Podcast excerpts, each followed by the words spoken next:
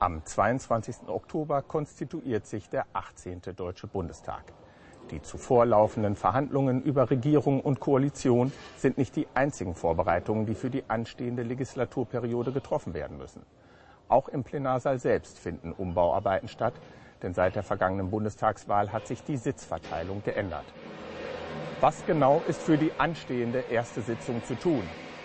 Was geschieht bei dieser konstituierenden Sitzung? Darüber spreche ich heute mit Herrn Dr. Winkelmann. Als Verantwortlicher für den Parlamentsdienst ist er bei vielen Sitzungen im Plenum live dabei und bereits seit 1983 für die Bundestagsverwaltung tätig. Herr Winkelmann, was genau bedeutet konstituierende Sitzung? Nun, die konstituierende Sitzung, das ist der Arbeitsbeginn eines neu gewählten Bundestages. Die Amtszeit des früheren Bundestages erlischt und in dieser Sitzung werden bestimmte Maßnahmen getroffen, um die Arbeitsfähigkeit des neu gewählten Bundestages für die dann folgende Legislaturperiode sicherzustellen. Im Hintergrund finden die Umbauarbeiten statt, auch Besucherführungen gibt es hier. Was genau geschieht im Moment im Bundestag? Im Bundestag geschehen natürlich unterschiedlichste Dinge zur Vorbereitung auf die neue Wahlperiode. Speziell hier im Plenarsaal geht es um die Sitzordnung. Die Abgeordneten sitzen ja nicht nach Alphabet, sondern sitzen mit ihrer jeweiligen Fraktion zusammen. Und dann muss sich bei den Sitzen die Stärke der einzelnen Fraktionen widerspiegeln. Das bedeutet, äh, dass man die Reihen durchrechnet nach einem mathematischen Schlüssel und dann eine Sitzordnung vereinbart. Dies geschieht in einem informellen Gespräch, das der Präsident mit den Geschäftsführungen der Fraktion des neu gewählten Bundestages führt. Man kommt dann zu einem Ergebnis und wie Sie sehen, wird dieses Ergebnis hier gerade baulich umgesetzt. Wie Sie sehen und wie wir hören vor allen Dingen. Was genau können wir von der konstituierenden Sitzung erwarten? Wie ist der Ablauf?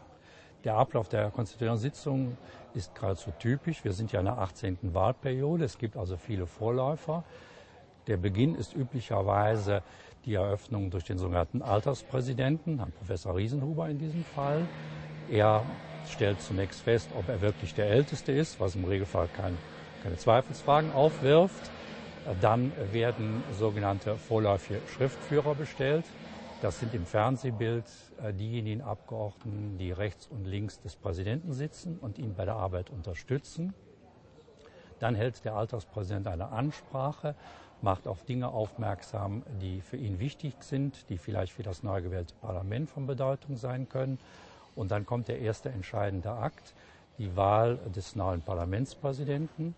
In unserer Tradition hat die größte Fraktion das Recht, einen Kandidaten vorzuschlagen. Aber das ist nur ein Vorschlag. Der Kandidat muss gewählt werden. Diese Wahl findet geheim statt, also wie eine Bundestagswahl, also auch mit Wahlkabinen. Und der Kandidat muss die absolute Mehrheit haben bei 631 Abgeordneten, also mindestens 316, die für ihn stimmen. In der Vergangenheit liefen nicht alle Sitzungen so reibungslos ab, wie Sie das gerade aufgezählt haben. Was waren besondere Ereignisse? Was waren Höhepunkte und herausragende Situationen? Nun, da gab es unterschiedliche Abläufe. Ein Punkt betraf vor allen Dingen das, was ich jetzt noch gar nicht angesprochen habe, nämlich die Vizepräsidenten die üblicherweise auch in der ersten Sitzung bestellt werden. Darüber hat es häufiger Diskussionen gegeben. Weitere spektakuläre Vorgänge waren zum Beispiel 2005, dass der von der Linksfraktion nominierte Kandidat Lothar Bisky in drei Wahlgängen nicht die erforderliche Mehrheit erreichte. Es hat aber auch sonstige Fälle gegeben, dass es Gegenkandidaturen gab, schon seit 1990, aber zu späteren Zeiten, die aber jeweils gescheitert sind. Andere Fragen, die die konstituierende Sitzung beschäftigt haben, waren Statusfragen. Zum Beispiel hat die BDS, als sie 1994 zwar die 5-Prozent-Klausel bei der Bundestagswahl nicht überschritten hatte, aber vier Grundmandate, also vier Direktmandate gewonnen hatte. Hier 30 Abgeordnete. Nach dem Bundeswahlgesetz kommt man in diesem Fall ja auch ins Parlament. Sie erreichte mit ihren 30 Abgeordneten aber nicht die Fraktionsmindeststärke. Fraktionsmindeststärke, das heißt, man muss fünf Prozent der Abgeordneten hier im Hause haben, um eine Fraktion bilden zu können. Das ist dann auch als Abstimmung abgelehnt worden. Sie haben es eben angesprochen, den Auftakt bildet der Alterspräsident mit seiner Ansprache. Woher rührt dieser Brauch? Wie lange gibt es diesen schon und äh, wo liegen die Ursprünge? Also dieser Brauch ist in Deutschland sehr alt.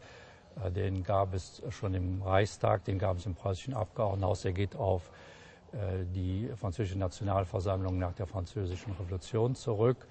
Nur in der Zeit des Nationalsozialismus hat es mal eine Unterbrechung gegeben. Also wir blicken auf eine lange Tradition zurück. Nach 2009 wird auch in diesem Jahr MdB Professor Dr. Riesenhuber die äh, Sitzung als Alterspräsident eröffnen.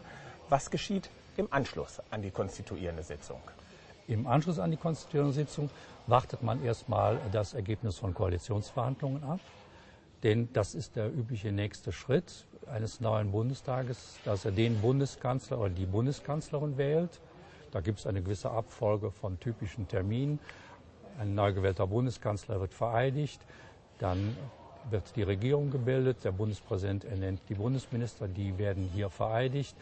Es gibt eine Regierungserklärung, in dem das Programm der Koalition dargestellt wird. Darüber wird eine Aussprache geführt ähnlich wie eine Haushaltswoche, intensiv mit vielen Details. Und es müssen viele Gremien eingesetzt werden. Der Bundestag lebt ja nicht nur durch dieses Plenum, sondern durch viele Gremien, vor allem durch seine Fachausschüsse. Und das wird alles im nächsten Schritt dann eingesetzt. Was geschieht, wenn die Koalitionsverhandlungen nicht zügig und zeitnah zum Abschluss kommen? Wer führt die Regierungsgeschäfte weiter? Gibt es dafür eine Regelung? Für diesen Fall hat das Grundgesetz eine Vorsorge getroffen. Zunächst mal erlischt das Amt der Bundeskanzler und der Bundesminister mit dem Zusammentritt des neuen Bundestages, also am 22. um 11 Uhr. Aber es gibt im Grundgesetz äh, die Figur der geschäftsführenden Regierung. Der Bundespräsident beauftragt die Bundeskanzlerin schon vorab, die Geschäfte einstweilen weiterzuführen.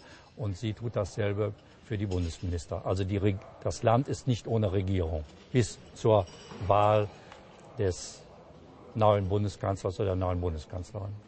Herr Winkelmann, ich bedanke mich bei Ihnen für das Gespräch und wünsche Ihnen einen reibungslosen Start in die Legislaturperiode. Das war unsere Sendung im Interview aus gegebenen Anlass aufgrund der anstehenden konstituierenden Sitzung, dieses Mal direkt aus dem Plenarsaal. Ich bedanke mich für Ihr Interesse und auf Wiedersehen.